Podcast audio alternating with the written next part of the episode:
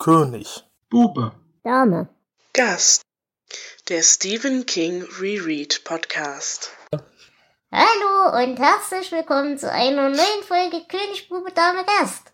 Wir haben uns heute wieder zusammengetan, um mit euch über drei weitere Geschichten aus Albträumen zu sprechen. Und dazu habe ich mir nicht nur wie immer den wundervollen Florian eingeladen. Hallo Flo. Guten Abend. Ich glaube, das ist das erste Mal in drei Jahren, dass ich dich Florian nenne. Äh, außerdem habe ich natürlich den ebenfalls wundervollen Jonas dabei. Hallo Jonas. Hallo Dela. Und eine ganz wundervolle Gästin, die jetzt schon das zweite Mal dabei ist, wenn ich mich nicht ganz täusche, nämlich die wunderbare Rixby C. Hallo Dela. Es ist sehr schön, dass du dabei bist. Du warst ja schon mal in einer Folge mit uns dabei. Ich weiß gerade gar nicht, was es war, aber es waren auch Kurzgeschichten, ne? Nee, das war Tommy Knockers. Ah, Tommy Knockers, genau. Hat sich denn bei dir irgendwas entwickelt, seitdem wir uns das letzte Mal gesprochen haben? Hast du irgendwelche neuen Projekte oder sowas? Nö, nur das normale Chaos, aber besonders nö. Okay. Hm? Ja, wir freuen uns riesig, dass du da bist und ich würde sagen, dann gehen wir auch gleich mitten in die Sache rein. Und wir fangen an mit der Kurzgeschichte Das fünfte Viertel. Lieber Flo, du hast doch bestimmt eine Einordnung. Ja, ähm, Hm. Diesmal möchte ich auf den guten Herrn John Swithin oder John Swithin eingehen. Ich meine, wir haben ja oft genug schon ähm, über den Herrn Richard Bachmann gesprochen, aber das ist nicht Kings einziges Pseudonym gewesen. Denn King hat 1972 unter diesem Pseudonym die Geschichte Das fünfte Viertel geschrieben, die wir heute als erstes besprechen. Ähm, das ist aber auch nicht das einzige, denn 1974, also zwei Jahre später, ist dieser John Swithin auch in Kings Roman Erstling Carrie aufgetaucht. Dort wurde geworben auf einem Programmzettel für Folkmusik mit John Swithin. Ob dieser Autor, also er hat äh, diesen Namen dann ganz schnell zu Grabe getragen, das ist das Einzige, was er geschrieben hat. Ähm, ob der uns besser gefällt als King, das müssen wir jetzt heute entscheiden. Die Geschichte ist auf jeden Fall ursprünglich 1972 im Herrenmagazin Cavalier erschienen. Und äh, King hat sich später dann unter seinem Namen hier in Albträume äh, veröffentlicht. Originaltitel ist The Fifth Quarter. Und Jonas erzählt uns jetzt, worum es hier geht. Jerry Tarkanian ist auf Rache aus an den Leuten, die mit seinem Ex-Zellengenossen Barney erst einen Raub ausgeführt und ihn anschließend ermordet haben. Jeder von ihnen hat ein Stück der Karte, die zum Versteck des Raubguts leitet. Und das gelingt ihm auch, nur dass er drei Viertel der Karte nur bekommt, aber er ist guten Mutes. Und das war's. Ja, vielen Dank. Also ich muss sagen, ich habe an der Geschichte jetzt natürlich nicht so viel Freude gehabt, wie zum Beispiel an den Noir-Geschichten, die wir schon besprochen haben. Aber es war trotzdem meiner Meinung nach eine nette Krimi-Geschichte. Und Krimis haben wir ja von King bis jetzt recht wenig. Wie steht ihr denn dazu? Äh, mir hat's so Spaß gemacht. Also ich, ich fand's echt schön, weil ich es war nicht so eine äh, Noir-Geschichte, aber es hat mich ein bisschen dran erinnert anfangs. Wo er da äh, quasi die Observierung macht und so dachte, okay, ist es ein Polizist, ist es ein Detektiv, ein Mhm. Auftragskiller und dann diese Entwicklung der Geschichte. Also ich, ich finde, äh, für eine Kurzgeschichte hat sie eine schöne Entwicklung. Das hätte ich nicht erwartet, dass man das so äh, schreiben kann. Hm. Aber ich, mir hat's gefallen. Okay. Und Flo, wie siehst du das? Hm, ja, es, es war nicht so ganz mein Fall. Ähm, es ist eine nette Geschichte, aber sie hat mich jetzt nicht wirklich vom Hocker gerissen. Wie ist es denn bei dir, liebe Gästin? Äh, Hast du, ja, ich weiß nicht, fällt dir sonst eine Krimi-Geschichte von King ein? Oder wie, wie stehst du denn zu dieser Novelle? Ach, naja, äh, ich habe das, ich, ich hatte die ähm, ähm, als zweites gelesen gehabt und dann dachte ich mir, okay, hoffentlich wird es noch besser, weil war jetzt nicht ganz mein Fall. Der, ähm, Hm. ich hatte mir dann so gedacht, schön, ja, und wo bleibt jetzt die Geschichte? So am Ende dachte ich mir, mhm, okay, das als Einleitung ist es ja ganz nett, aber so als völlige Geschichte dachte ich mir, naja, könnte man so ein, ja, ich habe es als Einleitung verstanden, Ja. ja, aber auch nicht. Hm. Also hättest du dir was Längeres vorstellen können? Ja, schon. Also es, es war vielversprechend. So von wegen, jetzt, jetzt hat er da diese Dreiviertel der, der Karte und so und äh, ja, man hätte darauf aufbauen können, dass da noch irgendwas kommt, dann so halt die Geschichte. Mhm. So, so, so war es halt, naja, ich hatte mir irgendwie mehr erwartet, weil der Titel war ja an sich ganz nett. Also ähm, das fünfte Viertel so. Was ist das fünfte? Ne? Ja, zum Beispiel. Ja. Aber, Ja, ja man, man erwartet eigentlich ähm, so eine Abenteuergeschichte. So eine, sag ich mal, eine Schatzsuche. Dass er diese Teile zusammensucht und dann irgendwie ein Geheimnis löst, aber so weit kommen wir ja gar nicht. Das ist vorher irgendwie vorbei. Äh, dazu noch eine, ich würde mal sagen, relativ unsympathische Hauptfigur. Und da würde ich dir komplett widersprechen. Ich fand den cool. Und ich würde eigentlich von der Hauptfigur gerne mehr lesen. Hm, Das geht mir genauso. Ich weiß nicht, die, ich meine, ich habe ja nichts gegen Böse, aber der hat mich jetzt auch David gar nicht überzeugt. Naja, wie, wie setzt ihr den denn so ins Verhältnis zu George Strike?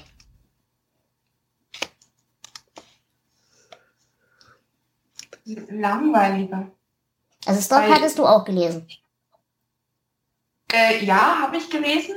Ähm, ich, weiß nicht, der macht ja kaum Charakter, äh, ähm, also jetzt der, der, der jetzige, Mhm. der, der macht ja kaum ähm, Charakterentwicklung durch. Also ich kann den nicht fassen. Mhm. Da ist der, der, der, der, der rechts war sein Kumpan und ähm, der, der, ja, aber wie ist der? Was, was, was, was kann man da irgendwie greifen? Der, der Stark, der hatte das, der hatte wenigstens Charakter. Da konnte man sagen, ja, okay, der hatte seine, seine, seine, seine Geschichte und so und ähm, ja, der hat so ein bisschen an sich ge, ge, ge, ja, der hatte mit sich zu tun. Man, man, man konnte Mhm. den, den, ja, der recht sein Kumpan. Das ist aber auch dann schon alles. Also, ich Ja. weiß nicht anzufangen.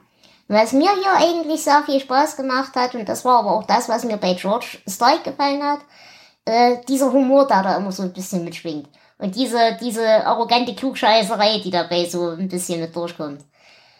Ähm, das mochte ich eigentlich sehr gerne. Für mich hatte da sehr viel Humor. Natürlich hat er keine Charakterentwicklung durchgemacht, aber das geht halt auch auf den paar Seiten nicht. Aber das wäre zum Beispiel die Geschichte, die könnte ich mir als Roman, als Bachmann sehr schön vorstellen. Ja, mit, mit mehr Entwicklung und äh, mehr Handlung ähm, stelle ich mir es auch besser vor. Aber wenn du sagst, äh, Stark, ähm, das, ich hole es mal ein bisschen weiter aus, Mhm. ähm, weil King hatte vermutlich bei dieser Geschichte die äh, Parker-Romane von Donald E. Westlake im Sinn. Ähm, ich kannte die vorher auch nicht, ich bin da bei meiner Nachforschung drauf gestoßen. Mhm. Das Lustige ist, Westlake hat diese Romane unter dem Pseudonym Richard Stark geschrieben und ähm, hat wohl 24 Bücher geschrieben. Zwischen äh, 1933 ist er geboren, 2008 gestorben. Also Mhm. in einer Zeit, dass King kennt die. Und diese Bücher handeln von einem ja, Karriereverbrecher namens Parker, der eben genau solche Abenteuer erlebt. Mhm. Und ähm, also es gibt einige Leute, die schreiben, er hat äh, auch im, im Stil und in der Art, wie er die Sprache hier benutzt, auch in den Plot-Details, ähm, sich sehr stark an einer dieser, dieser Romane abgearbeitet. Mhm. Ähm, hätte ich es früher gesehen, hätte ich mal versucht, eine rauszukriegen und welcher das ist und den mal äh, gucken, ob ich den lesen kann. Aber ähm, ganz ehrlich, dazu war es mir dann auch ein bisschen zu egal. Mhm. Ähm, ich denke also wirklich, dass er hier ist, ist, ist ja auch eine sehr frühe Geschichte von 1972, ähm, dass er hier einfach versucht hat, einen seiner Vorbilder nachzuahmen. Ja, denke ich auch. Und wie wir es schon öfter hatten, also diesmal fand ich es, vielleicht auch weil ich das Vorbild nicht kenne, ähm, nicht so überzeugend. Mhm.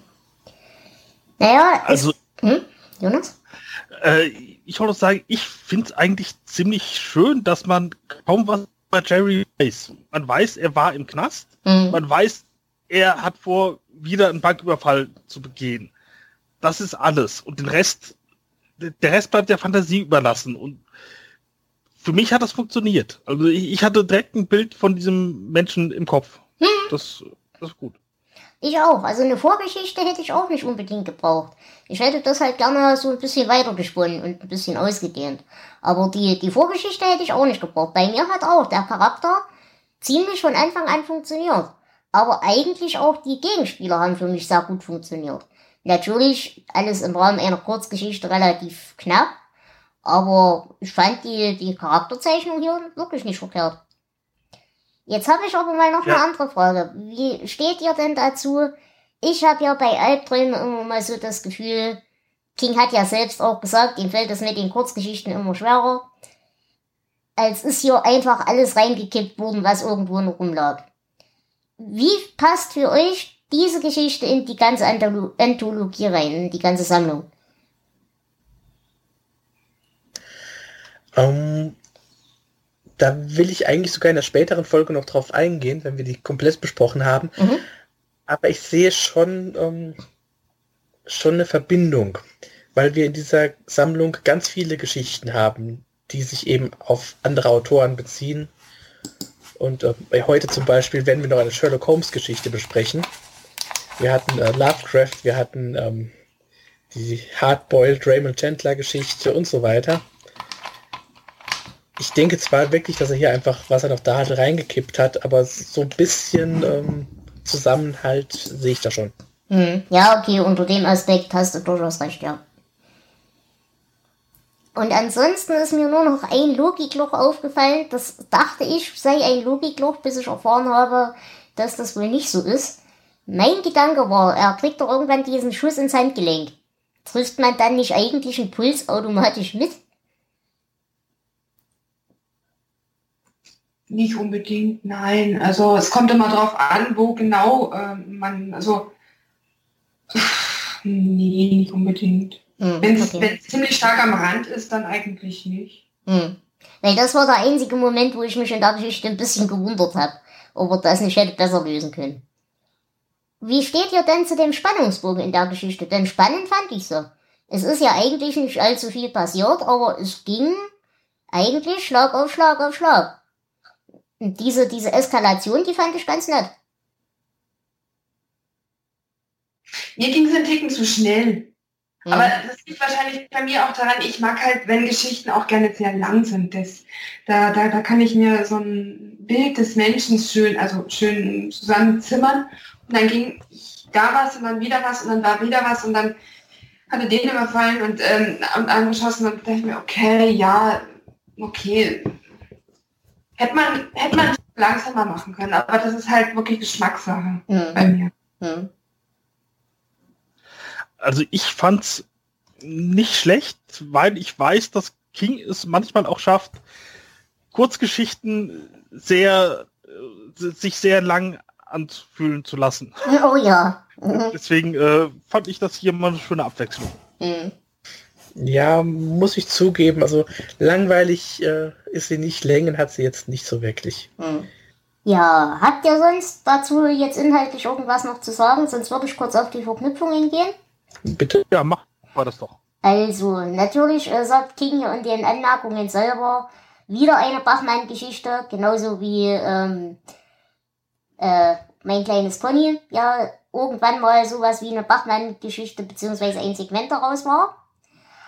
Und er sagt aber in seinen Anmerkungen wieder Bachmann oder vielleicht auch George Stark. Also haben wir die beiden Romane schon mal, beziehungsweise den Roman und die Kurzgeschichte. Außerdem wird Shawshank erwähnt. Das ist mir noch aufgefallen. Damit haben wir natürlich die ganze Verbindung zu ganz vielen Geschichten, die wir sonst noch kennen. Also Musterschüler, die Leiche, ne, und so weiter und so fort, ne? Und Pin-Up und so weiter. Genau. Gut. Gibt es denn hierfür eine Verwertung? Ja, die gibt es. Und zwar ist das wieder eine Episode äh, der Fernsehserie Nightmares and Dreamscapes. Mhm. Ähm, diese Episode ist aber wirklich nur sehr lose auf dieser Geschichte basierend. Also da hat man einiges geändert in der Fernsehfassung. Mhm. Äh, heißt die auch so wie die Geschichte oder heißt die anders? Ähm, Die heißt das fünfte Viertel. Okay. Gut. Habt ihr denn hierfür Zitate? Nein, Nein. Äh, das, das, das, äh, einer der letzten Sätze war ähm, Barney had been a dope. Also beziehungsweise war halt, äh, ja, Barney is a dope. Das fand ich ganz lustig. Mhm. Ich hab, sie waren beide Amateure. Amateure sind blöd. Und das fand ich so schön, eben genau diesen Humor, den er da so an den Tag legt und diese Arroganz. Das fand ich cool. Und Flo, du hast sicherlich auch keins, ne? Nein, ich habe natürlich keins. Okay. Ähm, ich wollte aber noch sagen, wenn du das englische Hörbuch gehört hast, ähm, dann war der Sprecher vermutlich der Schauspieler Gary Sinise in dieser Geschichte. Hm. Bekannt aus äh, Serien wie ähm, CSI. CSI New York oder auch, ähm, hat er nicht an The Stand mitgespielt? Oh, das ja, das kann sein. Ich glaube ja. Ich Ja, ich glaube, du hast recht. nachschauen. Ich glaube, du hast recht. Ja, wie würdet ihr die Geschichte denn bewerten wollen? Wie gesagt, äh, wir bewerten von 0 bis 19, ne? Und da würde ich sagen, das erste Wort hat die Gästin. Zwei. Ich würde zwei sagen, ja. Okay? Ich fand die nicht so dolle. Mhm. Jonas? also ich bin da ganz auf der anderen Seite. Mir hat es sehr gut gefallen. Ich gebe 15. Okay. Ich persönlich würde mich ein bisschen in der Mitte einordnen. Wie gesagt, die, die Hardboiled-Geschichten haben mir tatsächlich besser gefallen. Aber ich würde hier 8 von 19 Punkten geben. Und Flo, du hast das letzte Wort. Ja, überzeugt hat es mich auch nicht, aber ich gebe ähm, dann doch vier Punkte für den Stil. Mhm. Okay. Gut, wenn ihr keine Ergänzungen mehr habt, würde ich sagen, gehen wir in die zweite Geschichte.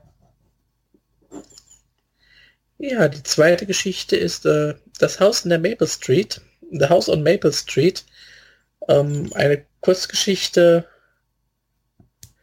aus dem Jahr 1993.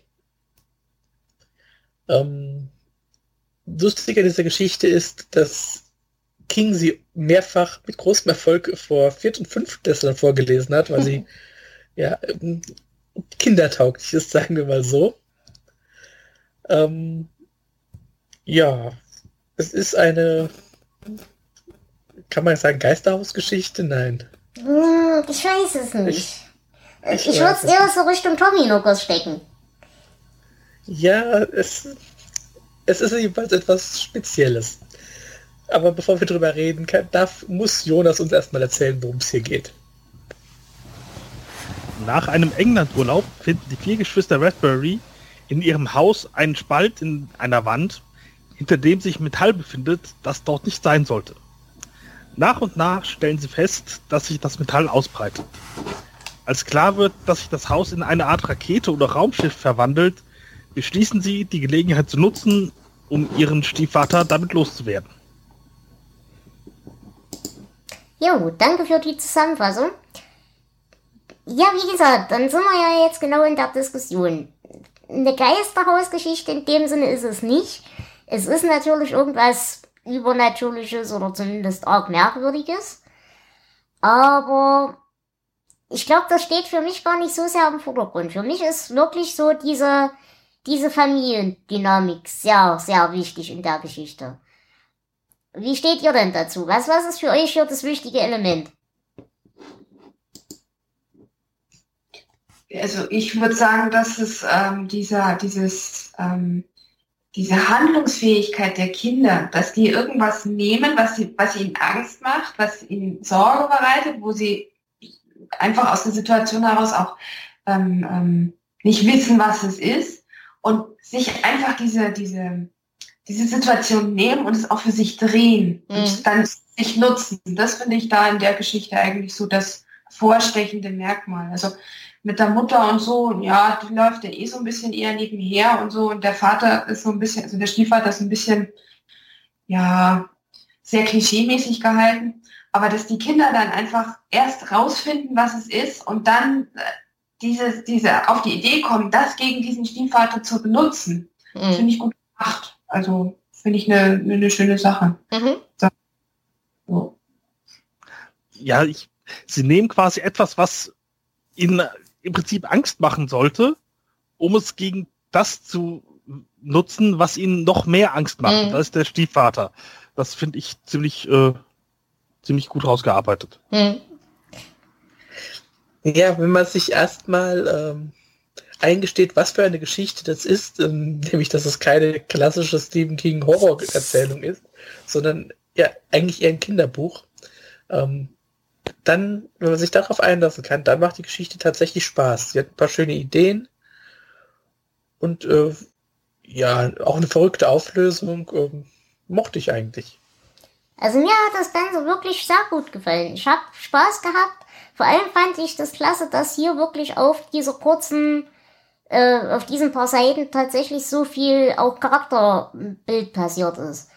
Und wie die, alleine wie die Geschwister untereinander umgehen. So dieses, ja, äh, ich sag das jetzt dir, aber sag's kein weiter und die kleine Schwester erzählt der großen Schwester und Zeug und so weiter. Ich hab halt Geschwister, ich hab eine Schwester. Jonas, du hast auch Geschwister. Äh, bei euch anderen beiden weiß ich jetzt nicht, ob ihr Einzelkinder seid. Nö, ich hab eine Schwester. Ja. Und da ist halt, also das ist halt tatsächlich irgendwie so aus dem Leben gegriffen. Und ich denke gerade, dass ich dann wirklich auch so, ja, dass man sich halt gegen den gemeinsamen Feind ver verbündet. Das ist auch ein Ding. Das ist, ja, es ist halt einfach aus dem Leben. Gut, wie gesagt, die Auflösung mit dem Raumschiff dann natürlich nicht. Andere Kinder müssen dafür andere Lösungen finden. Aber ich fand das auch sehr schön, eben wie gesagt, wie der der große Bruder, wie sie alle zu ihm aufsehen und so weiter, wer auch tatsächlich so ein bisschen die Vaterrolle für die übernimmt, wo der Stiefvater ja das letzte Arschloch ist. Und auch dass eben diese Antipathie für diesen, für diesen Stiefvater einem so ins Gesicht schlägt.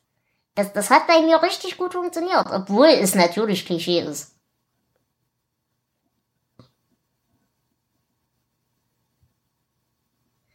Aber zum Beispiel auch, wie die, äh, wo der Moment ist, wo die Schwester anfängt zu heulen. Und die beiden sich, die beiden ältesten Geschwister sich dann in ihrem Zimmer treffen und so weiter und so fort. Das fand ich sehr berührend irgendwo auf einer gewissen Ebene. Ja, muss ich dir zustimmen. Ähm, was mir aber aufgefallen ist, also es ist nicht nur ein Problem dieser Geschichte, es hat so diese Kindergeschichten ganz oft dieses Problem, ähm, dass halt die Kinder die einzigen sind, denen diese Veränderungen überhaupt auffallen. Das ist immer so ein bisschen ähm, ja, unglaubwürdig. Aber hm, das Glaube ich, wirklich der. Ja, also grundsätzlich, ist, grundsätzlich gebe ich dir, grundsätzlich gebe ich dir recht. Aber zwei Dinge. Erstens, ich mag das ja, dass das keine Coming-of-Age-Blödsinnsgeschichte ist. Das ist schon mal toll. Das zweite, was ich daran noch irgendwo nachvollziehbar finde, dass die, dass die in dem Fall wirklich die einzigen sind, die es mitkriegen. Der Stiefvater ist den ganzen Tag geistig damit beschäftigt, seine Unterlagen zu sortieren, seinen Universitätsquatsch zu machen oder Leute anzukeksen. Na, das ist ja eigentlich der einzige Job, der, den der hat. Aber der hat ja auch seinen Kopf so tief im eigenen Arsch, dass er von der Umwelt sowieso nicht mitkriegt. So, und die Mann steht so unter Druck, dass die sowieso mit ihrem Migräne, und jeder, der Migräne hat, versteht das, dass du da von deiner Umwelt sowieso nichts mehr mitkriegst äh, dass die für sowas weder Interesse noch Nerven hat, das kann ich auch gut verstehen. Und dann bleiben ja nur noch die Kinder, die diesen Entdeckungsdrang überhaupt ausleben können. Ähm, was, was ich da ein bisschen seltsam fand, die Kinder haben ja einen Ticken zu erwachsen reagiert. Also so schon die Dynamik unter den Kindern, die war schon sehr glaubhaft, aber sie waren dann Ticken zu erwachsen. Also ja, aber ich, ich, ich gebe dir recht, aber ich glaube auch da, wenn du aus so einem so einem gebrochenen Familienhaushalt kommst und so weiter, dann wirst du halt auch schnell erwachsen und dann lernst du halt auch schnell einerseits äh, deinen eigenen Arsch abzudecken, wenn es um solche Sachen geht. Andererseits lernst du halt auch für andere einzustehen, die da doch betroffen sind, mehr als du. Zum Beispiel deine jüngeren Geschwister. Und du lernst wahrscheinlich auch sehr schnell erwachsene Entscheidungen zu treffen, auch endgültige Entscheidungen. Also das kann ich mir schon vorstellen. Ja, ich bin als Kind mit einigen Kindern so also im Familienverbund äh, gewesen und ähm, wir hatten das, also wir hatten das jetzt eher nicht so. Also mir, mir hat so ein bisschen das Gezänke unter den Geschwistern gefehlt, mhm. was so ein bisschen natürlicher ist. Da so dies, die waren zu harmonisch. Vielleicht ja, das, da hast du recht. Ja. Mhm.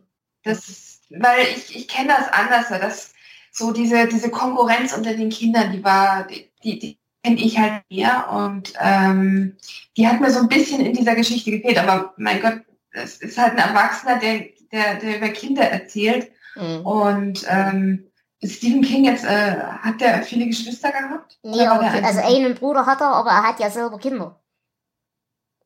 Ja, gut, Kinder haben und Kind sein, das sind zwei verschiedene mhm. Paar Schuhe. Das ist richtig. Ja, also Erwachsene, die, die, die vergessen sehr viel, wie, wie es als Kind war. Und ähm, das dann immer richtig zu beschreiben, fällt manchen dann halt einfach auch schwer, weil er hat ja Drogen genommen gehabt und mhm. so und ähm, da hat er, glaube ich, andere Sorgen gehabt, als sich in Kinder hinein zu versetzen. Mhm. Ja, okay, gebe ich dir recht, ja. Ja, ich glaube auch, und ähm, das ist auch der, der Elefant im Raum, dass er hier versucht hat, wieder einen anderen Autor zu kopieren mit der Art der Geschichte. Und es ist eigentlich ganz offensichtlich, wenn man sich anguckt, wie die Familie heißt. Äh, die Familie heißt Bradbury und mhm. ähm, natürlich versucht er hier die ja, Science-Fiction-Geschichten, die große Geschichten von Ray Bradbury zu imitieren, bei denen auch gerade ganz oft Kinder die Hauptrolle spielen. Mhm. Äh, ich bin ein großer Fan von Bradbury, vielleicht mag ich deshalb auch diese Geschichte, ich weiß es nicht. Ja, aber ich es ist für mich für Bradbury tatsächlich noch ein kleines bisschen zu nah an der Realität. Naja, das davonfliegende Haus. naja. Okay, Jonas, du wolltest noch was sagen? Äh, ja, ich wollte mal auf, dass die Kinder so äh, erwachsen teilweise wirken. Ich glaube, dass man braucht dieses Element, dass sie ein bisschen erwachsener sind, als sie sein dürften, um einfach eine Geschichte zu erzählen. Mhm. Ansonsten wären wäre das ganze äh, Leben, die ganze Welt voll äh, aufregender Geschichten, die Kinder erleben, die man abdrucken könnte, aber in Wirklichkeit ist es ja nun mal nicht so. Ja, gebe ich dir auf jeden Fall auch recht. Äh, eine Frage an dich, ähm, Flo, wie siehst du das? Für mich hat sich Trent so ein bisschen, gerade in dieser, in diesem Showdown mit dem Vater, so ein bisschen gelesen wie ein junger Roland. Uh, ich glaube, da interpretierst du wieder viel rein. Nee, nee, nee, also ich glaube nicht, dass das, dass das eine Verknüpfung Nein. ist. Ähm, ja, Roland ist halt eine Heldenfigur und äh, man kann vielleicht hier in diesem Finale so ein paar Verknüpfungen in, im Verhalten äh, ja, einlesen, aber ähm, mhm. Also mir ist es nicht großartig aufgefallen. Okay. Gut, ähm, wir hatten gerade schon die Verknüpfungen ein bisschen ins echte Leben mit Ray Bradbury. Äh, kommen wir gleich zu den Anmerkungen, die King hier zu dieser Geschichte gemacht hat. Es gibt nämlich hierbei ein Bild und eine Geschichte dazu, wie das Ganze eigentlich passiert ist. Und ich lese mal kurz vor, was King in den Anmerkungen sagt. Er schickte mir die erste Ausgabe von Chris Van Allen, Allens, Chris Van Ellsbergs The Mysteries of Harris Burdick. Meine Frau hat, meine Frau Tabitha hatte Mysteries of Harris Burdick auch gefallen. Und sie schlug vor, dass jedes Mitglied unserer Familie anhand von einem der Bilder eine Kurzgeschichte schreiben sollte. Sie hat eine geschrieben, ebenso unser jüngster Sohn Owen, damals zwölf. Tabby nahm das erste Bild in dem Buch, Owen entschied sich für eins in der Mitte. Ich wählte das letzte. Und da dieses Bild, was zu dieser Inspiration geführt hat, werde ich euch natürlich mit im Blogbeitrag verlinken. Genau, und es ist dann aber auch im Jahr 2011 ähm, The Chronicles of Harris Burdick erschienen, ähm, die sich auch wieder auf dieses Mysteries of Harry Bur mein Gott, das Name. Mysteries of Harris Burdick äh, bezieht. Ähm, und das ist eine Sammlung von Kurzgeschichten, die nach diesen Bildern entstanden sind. Da ist auch ähm, das Haus in der Maple Street nochmal abgedruckt. Ah, cool. Und das fand ich eigentlich auch eine ganz hübsche Idee, das mal so zu machen. Also eben diese Inspiration daraus zu beziehen. Das hat man auch selten. Finde ich cool. Mhm.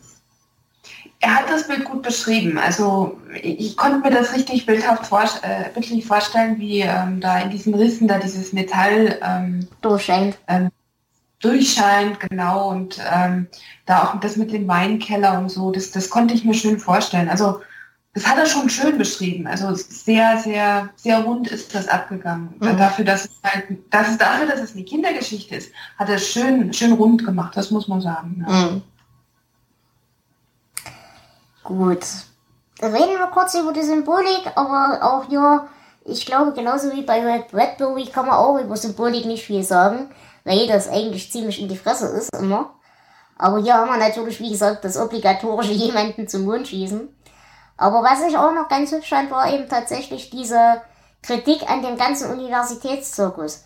Dass da halt der eine den anderen unbedingt beeindrucken muss für die nächste Beförderung und bla. Und wenn da halt die Frau nicht ordentlich angezogen ist oder was weiß ich was, dass es dann gleich einen Skandal gibt.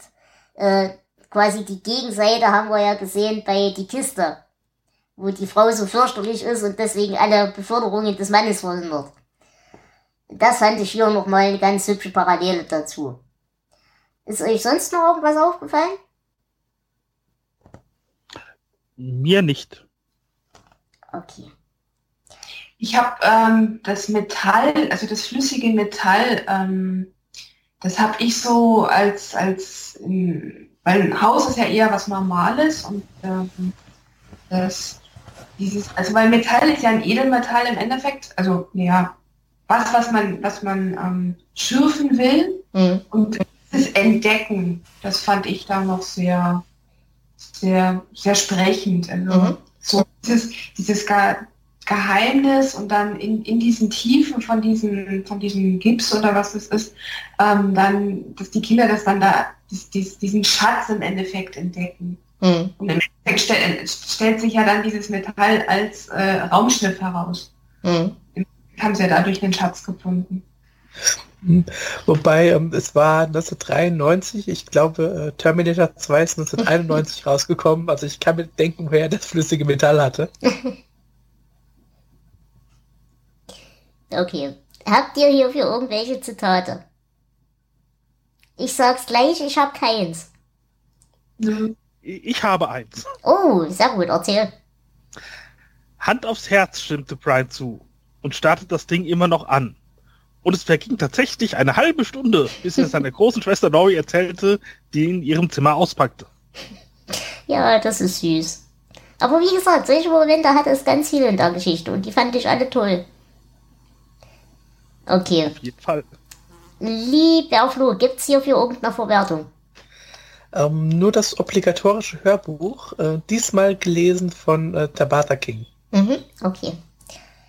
Dann bleibt mir eigentlich nur noch euch um eure Bewertung zu bitten. Und ich würde sagen, Jonas, fang du mal an. Äh, ja, ich, es hat Spaß gemacht für ein Kinderbuch. Das, das war nett, war, war schön zu lesen. Äh, spannend, ja, es, es ging, es, es war kein riesiger Spannungsbogen, aber es, es war schön und in sich schlüssig. Ich gebe 13 Punkte. Mhm, okay.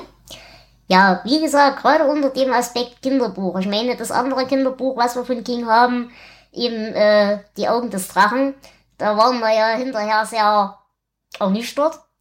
Und ich muss sagen, da hat er das hier in der Kurzgeschichte wesentlich schöner hingekriegt. Und meiner Meinung nach auch deutlich kindergerechter.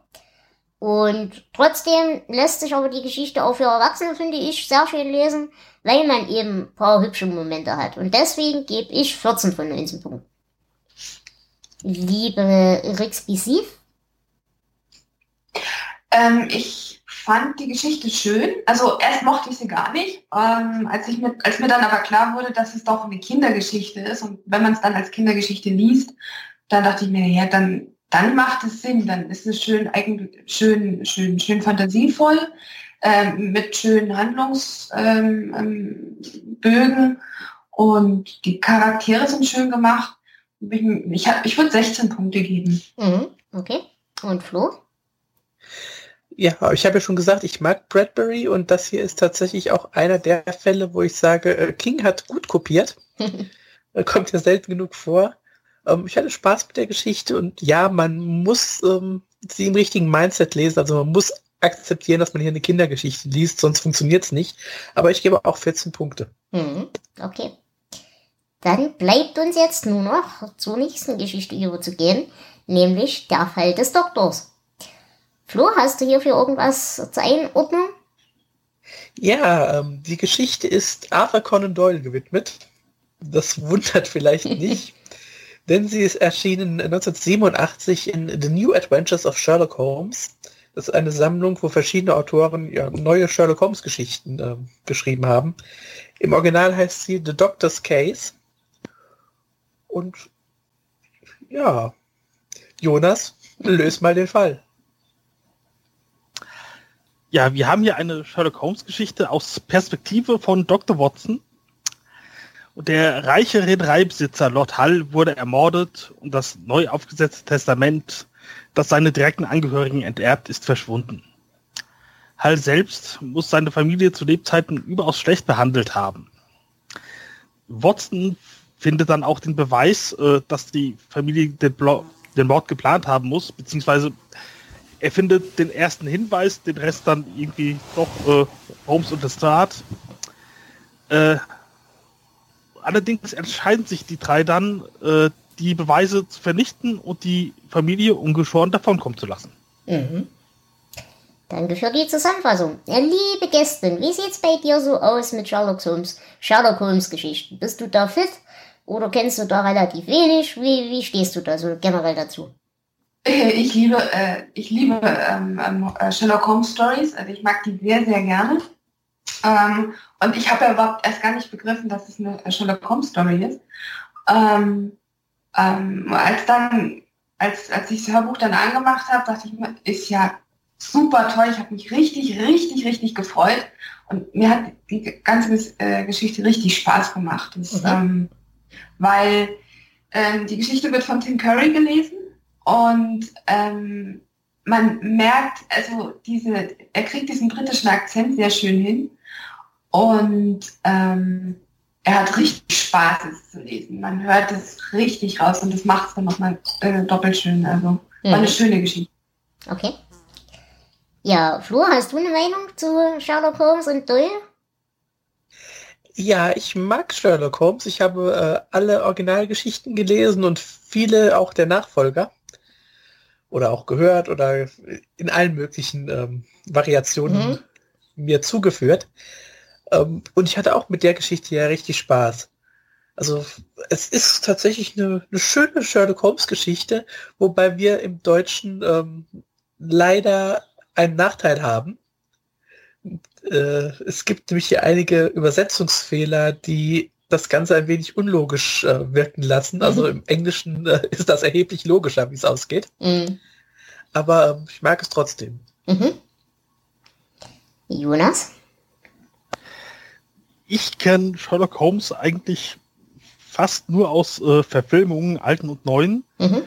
Äh, aber die Geschichte hier hat mir gefallen. Die hat, finde ich, ganz gut da reingepasst. Mhm.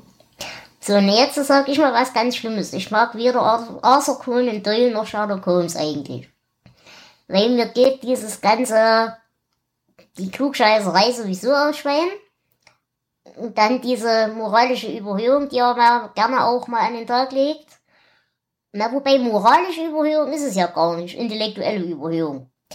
Ähm, das hat mich eigentlich an, an den Doyle-Holmes-Geschichten immer ein bisschen genervt. Aber das ist auch der Grund, warum ich diese Geschichte hier sehr gerne mag, weil ich das schön finde, wie viel Schwäche Holmes hier auch zeigt. Eben mit seiner Katzenallergie und das Wetter ist scheiße und mir geht das alles auf den Sack. In den Originalgeschichten ist ja zum Beispiel seine Opiumsucht immer, wird ja immer mehr als Hobby dargestellt als als Schwäche. Versteht ihr, was ich meine? Ja. Bitte? Entschuldigung. Bitte nochmal. Äh, äh, ja, ich verstehe, was du meinst. Wartet ähm, mal ganz kurz bitte. Ja. Bin gleich wieder da. Gut, dann gucke ich mein Eichhörnchen zu. Sind sie wieder da? Zwei Stück sitzen auf dem Nest. Ah, wie viele sollten es sein? Und ist die Katze in der Nähe? Die Katze ist nicht in der Nähe und es sind vier kleine und heute Morgen war auch die Mutter dabei. Da war der Baum sehr lebhaft. Hm? Hattet ihr gerade mit mir gesprochen? Okay, schönen Abend noch.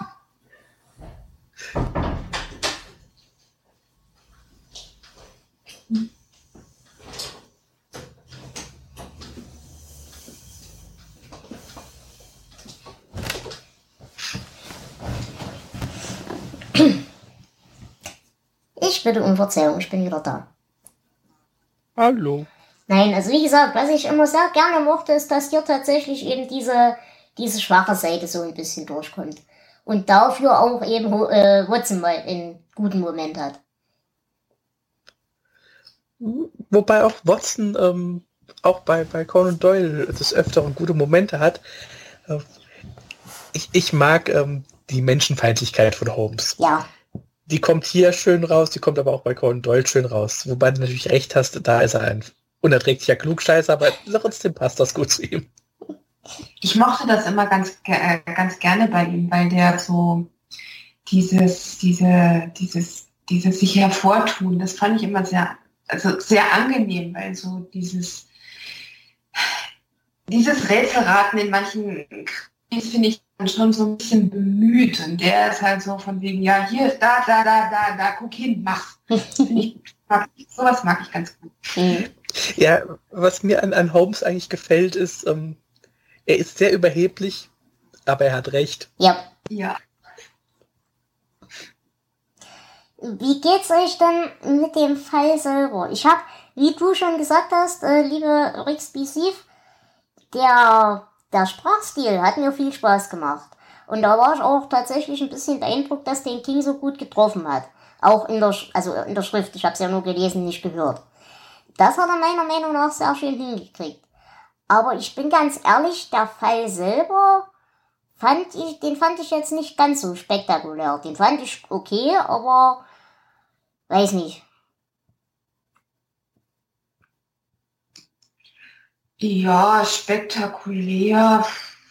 Ich finde eigentlich alle Holmes-Geschichten nicht sonderlich spektakulär. Die sind ja, sie sind halt da. Also mhm. ich, ich kann das nicht. Ich erwarte bei, bei Holmes keine Spekta äh, also kein spektakuläres Auftreten oder, oder, oder die Wendung schlechthin, weil das würde zu sehr nicht in die Zeit passen. Ja, das ist klar.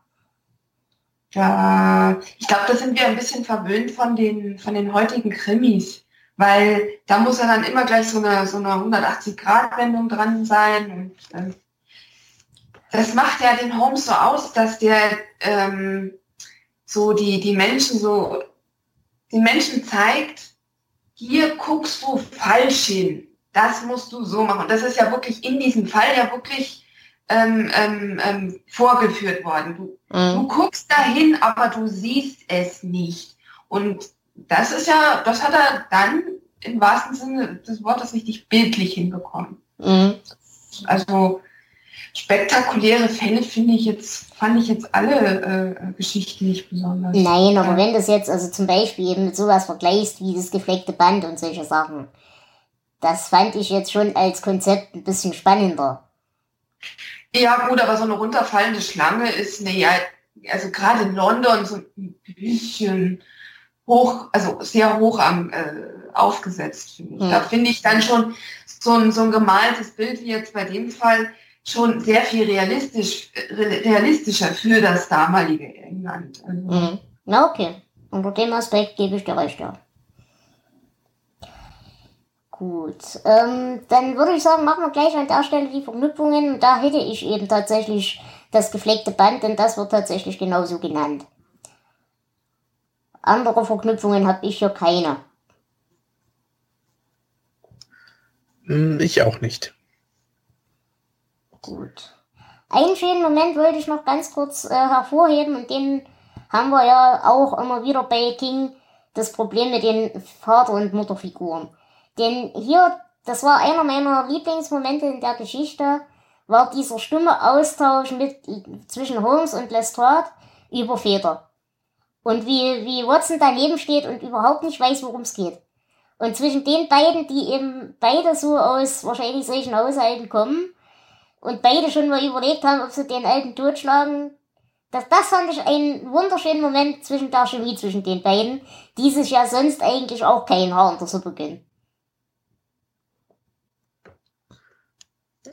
Ich fand sowieso, dass er so die Chemie zwischen den Figuren gut getroffen hat. Mhm. Also zwischen den bekannten Figuren, den, den klassischen äh, Conan Doyle-Figuren. Mhm. Gut. Gibt es denn hier für irgendeine Verwertung? Um, ähm, also es gibt, wie schon gesagt, das Hörbuch von Tim Curry gelesen.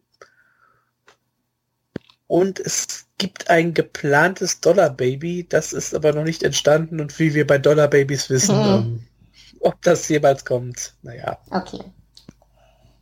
Zu Symbolik kann ich an der Stelle tatsächlich mal nicht viel sagen. Ich weiß nicht, hat einer von euch eine Theorie? Ja, ich, ich, ich mhm. habe was. Okay. Ähm, ausgerechnet die vernarbte Katze ähm, mit dem fehlenden Ohr ähm, setzt ähm, Holmes diesen perfekten äh, Detektiven, die setzt ihm zu. Also das Kaputte macht mhm. das ähm, Perfekte, ähm, stört das Perfekte im Endeffekt. Das ist ganz gut. Ähm, äh, und dass man, was habe ich da geschrieben? Das bin ähm, ja, dieser böse Mensch, ne? dieser, dieses, das Böse kann nicht so weit vorausschauend blicken. Mhm. Habe ich da jetzt, ist wahrscheinlich zu viel hineingedacht, aber ich fand das irgendwie bezeichnend, dass das, dass das Böse sehr kurzsichtig ist. Mhm. Ja, genau. Ansonsten hätte ich nur noch diese Sache äh, mit, dem, mit dem Schatten werfen, dass der Schatten, den der Vater wirft, dem anderen zum Verhängnis wird. Also sowohl solange der Alte noch gelebt hat, dass er im Schatten des Alten stand und so weiter und so fort, als auch jetzt, dass der Schatten das ist, was dann am Ende verräterisch wird. Mhm. Und das ist auch eine ähm, der Fehlübersetzungen im Deutschen. Im Deutschen äh, wird geschrieben, ähm, wenn die Sonne geschienen hätte, hätte die Leinwand die Schatten vorgetäuscht. Mhm. Äh, wie eine Leinwand Schatten vortäuscht, das ergibt keinen Sinn. Ähm, original ist es, äh, if the sun had shown, the canvas would have blocked the shadows. Mhm. Das ergibt dann schon ein bisschen mehr Sinn. Und es, es gibt noch mehr so Übersetzungsfehler, die, wenn man sie kennt, ein bisschen den Spaß nehmen aus der deutschen Fassung. Mhm. Eins hätte ich noch. Mhm. Ähm, hinter dem äh, Bild, der hat ja dieses Bild gemalt und äh, hinter dem perfekten Bild ähm, kauert das Verbrechen. Mhm. Das ist ist sehr bildhaft, also sehr, sehr sprichwörtlich, aber es passt ja doch. Also weil dieses, diese, diese perfekt scheinende Welt ist es ja nicht immer, aber eben sehr bildhaft dargestellt hinter dem perfekten Bild dauert mhm. der Verbrechen. Mhm. Gut, habt ihr denn hierfür Zitate? Liebe Gäste? Äh, nee, ich habe keins. Also es gab bestimmt sehr viele drin, aber ich habe äh, ich hab vergessen, eins rauszuschreiben. Ist nicht schlimm. Ist nicht schlimm. Die anderen machen ihre Hausaufgaben auch nie. Gut, äh, an dieser Stelle, Jonas, hast du was? Pa. Watson hat schon früher tausende von Lösungen für hunderte von Fällen offeriert. Holmes, wie Sie sehr genau wissen, und alle waren falsch. oh, genau das ist das, was ich so gemein finde. Immer ärgert den. Naja, gut. Ähm, hast du noch was? Äh, nee. Gut. Sonst habe ich nichts. Flo, hast du eins? Hm, ich mache immer meine Hausaufgaben, nur heute ausnahmsweise mal nicht. ich habe zwei. Aber ich dachte mir, ich bringe alles zu Papier, bevor Gott mir endgültig den Federhalter aus der Hand nimmt. Und als zweites, ich ziehe den Hut vor Ihnen, mein Freund, wie vor jedem Mann, der imstande ist, seine normale Natur zu überwinden und sei es für noch so kurze Zeit. Gut, dann bleibt mir hier nur noch euch um eure Bewertungen zu bitten. Und ich würde gleich mal anfangen. Ich würde hier tatsächlich 11 von 19 Punkten geben. Es hat mich nicht so vom Hocker gerissen, ich mochte es, aber äh, es hat sehr viele schöne Momente. Wie gesagt, allein der Austausch über Feder dieser Stimme hat mir sehr gut gefallen. Und ja, aber wie gesagt, ich bin halt auch kein großer Sherlock Holmes-Fan. Lieber Flo. Ja, ich mochte die Geschichte. Ähm, ich mochte den Stil, wie sie geschrieben ist. Ich mag, wie die Figuren miteinander agieren. Ähm, die Geschichte an sich, haben wir gesagt, ist jetzt relativ unspektakulär. Ähm, deswegen gibt es ein bisschen Abzug. Aber als das, was sie ist, hat sie mir Spaß gemacht. Ich gebe 13 Punkte. Mhm. Okay. Liebe Gäste. Mir hat die Geschichte sehr viel Spaß gemacht. Ähm, also, dass es eben nicht spektakulär war, habe ich einfach mal als ähm, zeitrelevant betrachtet, weil es halt eben das London der damaligen Zeit war. Mhm. Und ähm, es hat einfach, es war eine schöne Geschichte. Es hat die die die Figuren waren äh, humorvoll und ähm, sie haben auch schön miteinander agiert. Also ich würde doch, ich würde 19 Punkte geben, einfach weil es mir so viel Spaß gemacht hat. Das ist schön, da freue ich mich. Und Jonas, bei dir? Ich fand es auch eine solide Geschichte, hat Spaß gemacht, was äh, von Hopes wieder zu hören. Ich gebe 12. Alles klar. Gut, dann sind wir heute mit unseren drei Geschichten auch wieder durch. Ich bedanke mich ganz herzlich bei Rixby Sif. Sie? Gerne, danke, danke, dass ich dabei sein darf. Du bist uns gerne jederzeit wieder willkommen. Außerdem bedanke ich mich natürlich bei Jonas. Ja, sehr gerne, hat Spaß gemacht. Selbstverständlich auch beim Flo. Immer wieder gerne. Und ich bedanke mich natürlich auch bei euch, liebe Hörerinnen und Hörer und alles dazwischen. Es war wundervoll, dass ihr zugehört habt. Ich freue mich sehr, dass ihr uns die Treue haltet. Wenn ihr mit uns podcasten möchtet, könnt ihr das gern tun. Ihr guckt einfach in unsere Leseliste, was noch frei ist oder vielleicht auch schon durchgestrichen. Wenn wir es noch nicht versendet haben, können wir es auch einfach mit mehreren Leuten machen. Dann sucht euch einfach die Geschichte aus, die ihr haben wollt und meldet euch bei uns über Twitter oder wie auch immer ihr das gerne möchtet. Ihr braucht eigentlich nichts weiter. Wir können äh, gemeinsam aufnehmen über Skype oder über Teamspeak, wobei uns Teamspeak technisch immer etwas lieber ist, weil es weniger Hackmake ist. Aber sonst braucht ihr nichts. Ihr braucht nur ein Mikrofon oder ein Headset oder sowas zum Reinreden. Und wenn ihr die Bücher nicht habt, die ihr besprechen wollt, dann müsst ihr uns rechtzeitig Bescheid geben. Dann würden wir dafür sorgen, dass ihr mit der Quellenlage auch entsprechend versorgt seid. Ansonsten, wie gesagt, lasst es euch gut gehen, genießt den Schatten oder die Sonne, je nachdem. Versucht niemanden zum Mond zu schließen und passt gut auf euch auf. Bis zur nächsten Folge. Ciao! Tschüss. Tschüss. Tschüss.